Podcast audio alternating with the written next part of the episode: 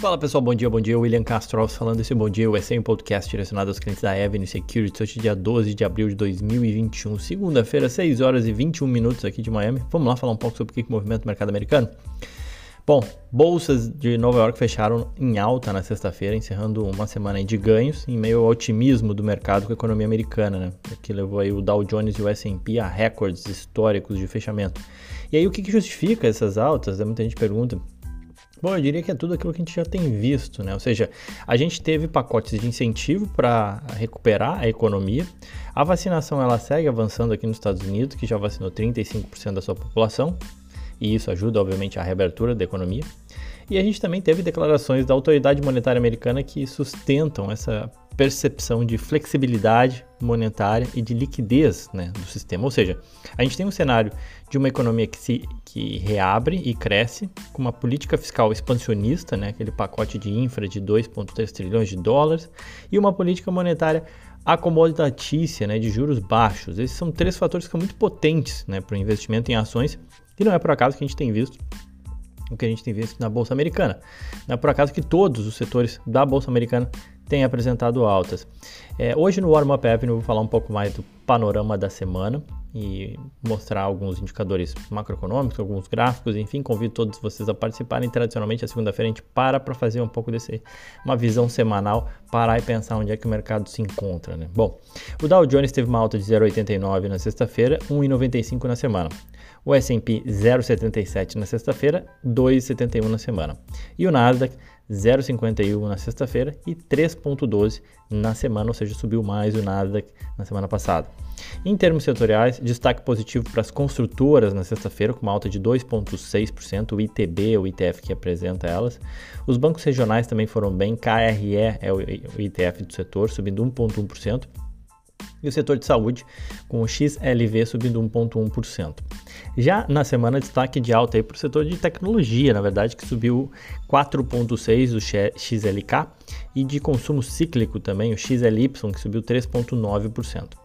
No lado oposto, destaque para queda na sexta-feira uh, para o XBI de biotecnologia, caiu 2,22%, e o XOP mais ligado a petróleo, 1,95% de queda. Esses também foram os destaques de queda na semana, né, com o XOP de petróleo caindo 8,3% e o XBI de biotech caindo 5,4%. Entre os ativos, né, destaque para as ações da Apple, que semana passada subiram aí 8,1%, só na semana passada. Twitter alta de 11% e na ponta oposta as empresas de petróleo, sendo a Occidental Petróleo OXY uh, tendo caído 10%. E o dólar? Bom, o dólar voltou a se aproximar dos 5,70 na sexta-feira, um dia marcado por tensões em torno dos vetos do orçamento né, geral da União no Brasil. O dólar comercial encerrou vendido a 5,675, com uma alta aí de eh, 10 centavos, 1,81% de alta. A cotação ela operou em alta durante toda a sessão, acabou intensificando o ritmo de alta durante a tarde. Né? A gente teve um dia de certo otimismo nos mercados internacionais, uh, mas as tensões domésticas voltaram a, a, a determinar aí o ritmo das negociações do dólar. O dólar subiu em todo o planeta, essa é a verdade, né? também por conta do crescimento econômico dos Estados Unidos, enfim, a busca por dólares no mundo. É, mas a valorização de fato ela foi mais forte no Brasil, é, muito por conta, conforme eu falei, dos vetos do orçamento da União em 2021, essa discussão que está em pauta hoje no Brasil. Bom, a divisa acumulou uma queda de 0,81 na semana, apesar da alta de sexta-feira. Para hoje, na, na Ásia, a gente tem um dia é, negativo, com quedas em todas as praças. Destaque para a Bolsa da Índia, caiu 3,8%, com o avanço da disseminação de uma nova onda de Covid por lá. Já tinha comentado semana passada, mas continua a Índia sofrendo com isso, tal qual o Brasil também, mas não é só o Brasil. É, e aí a bolsa da Índia por lá caiu 3,8%. E o Asia Down, né, que junta diversas bolsas da asiáticas, teve uma queda aí de 0,5%.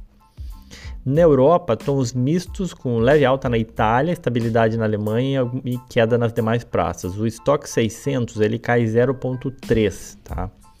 Na Europa, também o assunto do dia é o corona. Enquanto a Inglaterra reabre pubs, cabeleireiros, academias, depois de já ter vacinado aí 47% da sua população, a Alemanha, que vacinou 15% da população, prepara uma legislação que vai dar mais poder ao governo central para impor restrições nacionais sem ter que precisar aprovação dos governos regionais.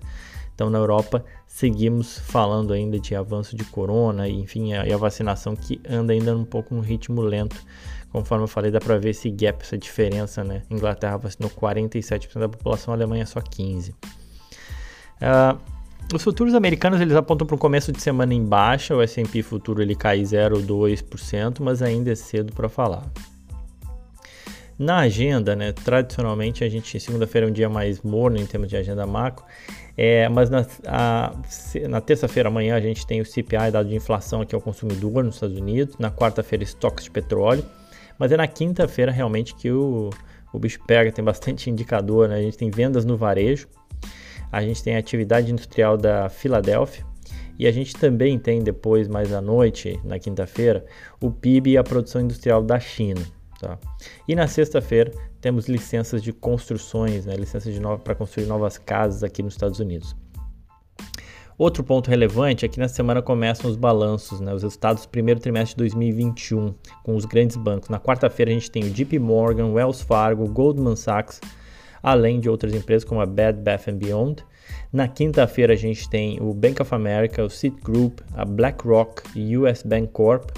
E também na quinta-feira é dia de, da United Health, né, a maior empresa de saúde dos Estados Unidos, a PepsiCo, a Delta Airline e a Taiwan Semiconductor, TSM. Né.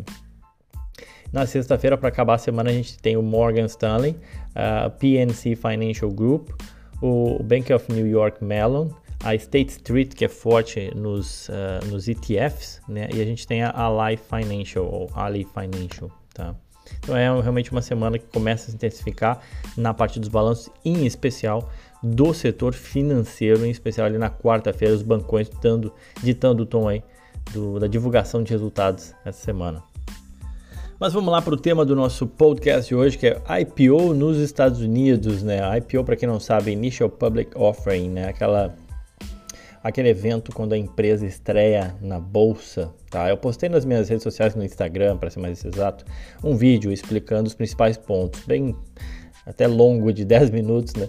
Mas essa é uma dúvida muito recorrente entre os investidores que estão acessando o mercado americano, até porque o processo de fato ele é diferente do Brasil. Aqueles que já viram o vídeo do Instagram, eu peço desculpas, né? Mas nem todos ouviram ou me seguem lá, não tem problema. É, eu acho que vale a pena a gente explicar, deixar registrado aqui para ser uma dúvida, conforme eu falei, recorrente. Então, vamos lá falar um pouco sobre como é que funciona um IPO nos Estados Unidos, né? Lembrando que essa semana a gente tem, e por favor, isso não é uma recomendação, estou só lembrando, né? E por isso eu estou comentando, sobre, explicando essas diferenças de IPO e listagem direta, que essa semana, na quarta-feira, a Coinbase, uma, aquela bolsa de criptomoedas, ela estreia na bolsa americana através de uma listagem direta na quarta-feira. Bom, vamos lá.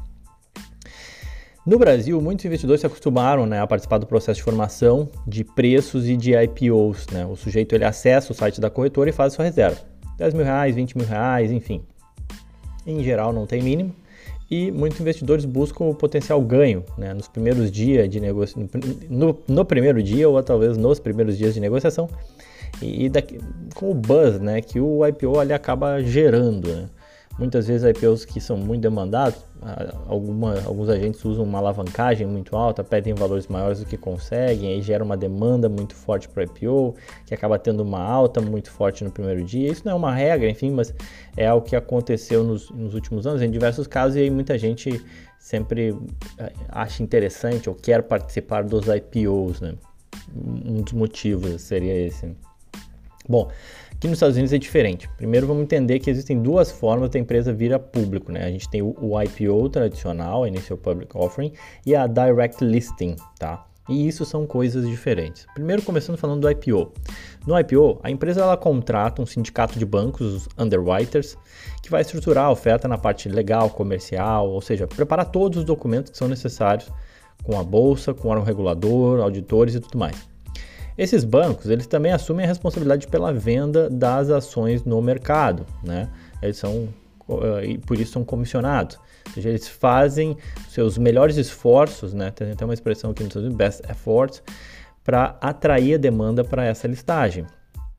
Ou ainda, muitas vezes, eles inclusive garantem essa oferta, eles compram essas ações, que é o chamado firm commitment. É, o banco ele garante, ele compra todas as ações da empresa, então, ou seja, ele garante que o IPO aconteça. Depois ele distribui entre seus fundos e seus clientes. Bom, o processo de IPO ele é normalmente custoso e caro. A gente está falando de 3 a 7% de comissões do valor da oferta, que são pagos aí para esses underwriters, todos os bancos que participam desses sindicatos. No entanto, o IPO uh, ah, ele tem as suas vantagens. Uma delas é que ele permite à empresa vender as ações primárias, ou seja, são novas ações, o dinheiro que vai de fato para a empresa. Outra vantagem se refere ao fato da empresa ter uma maior chance de conseguir executar a oferta, porque tem, porque tem um agente ali trabalhando para vender as suas ações, né, os bancos. A questão é que o IPO, que no IPO, perdão, o sindicato de bancos ele trabalha a oferta com fundos de investimento, com empresas de seguro, seguradoras, com corretoras ou com bancos de investimento. Né? Eles oferecem essas ações do IPO para esses agentes. Os underwriters vendem as ações do IPO para esses agentes e não para o grande público. Né? No IPO tradicional, os investidores pessoa física eles não têm acesso a participar do chamado processo de book building, a formação de preço da ação, e só consegue comprar as ações da empresa depois que ela estreia na bolsa, ou seja, no primeiro dia de negociação. Qual é a lógica né, da pessoa física ficar de fora? Bom, eu diria que a explicação, sendo justo ou não, para deixar a pessoa física de, de fora seria com três motivos, tá? Primeiro que o mercado americano ele é muito demandado, existem investidores do mundo todo aqui. Então os bancos eles conseguem encontrar demanda é, para um IPO, para uma nova oferta, somente no universo institucional, tá? Ele não precisa falar com o grande público. Além disso, segundo ponto, né, é mais simples vender as ações para um número limitado de clientes do que vender para 10 mil, 50 mil, 20, 20 mil clientes. Né? E um terceiro ponto é que o regulador americano ele entende que uma nova empresa ela representa maior risco. Né? Você tem menos informação, menos histórico de mercado uh, e, portanto, essa é uma forma de restringir a clientes que têm uma maior capacidade de compreender os riscos desse investimento. Né? As ações são mais voláteis no início, você tem períodos de lock-up que influenciam muitas vezes o, o desempenho da ação, descorrelato dos fundamentos. Então, tudo isso o regulador entende que representa um maior risco participar de IPOs, tá? É, que mais? Já no Brasil, né, o que, que a gente teve? Uh, a gente abriu-se né, para todos os investidores com uma forma até de viabilizar o processo de IPO, né, buscando dinheiro de todos, sem exceção, mesmo dos pequenos investidores. Tá? Então essa é uma justificativa porque no, no Brasil ele é aberto. Bom, isso é o IPO, né? ou seja, já é o IPO aqui nos Estados Unidos já é diferente do IPO no Brasil. Bom, mas com o crescimento, obviamente, da participação da pessoa física, mesmo aqui nos Estados Unidos, e a forte demanda que, que geram né, a pessoa física em muitos casos, essa distinção na participação ela tem recebido críticas. Né? É, Para a empresa, ver a sua ação subir 100% no primeiro dia de negociação é bom, mas também é ruim, né? Bom porque mostra a confiança dos agentes nela, mas também é ruim porque deixa a impressão de que o dinheiro foi deixado na mesa, né? ou seja, ou melhor, no bolso né, dos investidores institucionais. Por isso, né, essa próxima modalidade veio ganhando espaço nos últimos anos, né, a Direct Listing. Como o nome já diz, a listagem direta de ações na bolsa. Ao invés de contratar um sindicato de bancos para estruturar a oferta, a empresa mesmo faz né, a estruturação e assume o risco de eventualmente não conseguir vender suas ações. Ou seja, a empresa se responsabiliza por toda a papelada junto aos reguladores, além dela mesmo contactar os agentes que possam comprar suas ações quando elas estiverem listadas na bolsa, fazer o processo de venda. Por isso, é um processo adotado normalmente por empresas que já têm um nome ou que sejam reconhecidas de um grande público, né? porque isso facilita a divulgação. Alguns casos emblemáticos né, da Direct Listing nos últimos anos foi do Spotify, a, Slack, a Palantir e a Roblox, mais, uh, mais uh, recentemente. Só, por, só como exemplo. Só. Uma outra forma é, é uma outra forma de da empresa abrir seu capital para empresas que não querem pagar essas altas comissões aos bancos, mas que querem vender apenas ações secundárias. E aí vale a pena chamar a atenção, são apenas ações secundárias. Você só vende ações secundárias numa direct listing, é aquele dinheiro que não vai para a empresa, mas sim para o bolso dos sócios. Tá? Além disso, a empresa consegue fugir dos períodos de lockup em suas ações. É uma opção mais barata, porque não tem, obviamente, essa contratação dos bancos, não tem que pagar 3 a 7% de comissões para eles. E aí, para formar o preço da ação, as empresas elas dão uma indicação de preço, tá? Mas é a demanda dos agentes que vai determinar o preço de abertura na bolsa.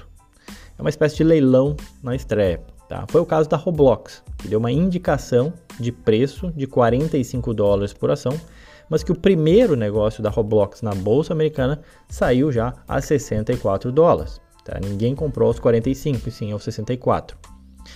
Bom, essa semana a gente vai ter a listagem direta da Coinbase. O investidor da Avenue vai conseguir participar, então logo sai o primeiro negócio, assim como nas demais listagens. Não há como precisar uma hora, porque assim como em muitos casos no Brasil, o leilão de abertura ele demora para ter o primeiro negócio. Tá? Não tamo, a gente não tem como determinar uma hora, mas baseado nos outros processos que a gente viu até então, tem demorado aí de uma ou duas horas após a abertura do mercado para o papel começar a negociar. Lembrando, não é uma recomendação, estou apenas é, buscando explicar aqui o processo como um todo de IPO e de Direct Listing. Tá bom, pessoal? Era isso então, espero que vocês tenham gostado. Se ficou alguma dúvida, sugiro me seguir nas redes sociais, Will Castro Alves, ou então participar do nosso Warm Up Avenue, onde a gente vai falar um pouco mais do panorama da semana, mas enfim, você consegue mandar suas dúvidas por lá, tá bom? Era isso então, pessoal. Desejo a todos um ótimo dia, aquele abraço.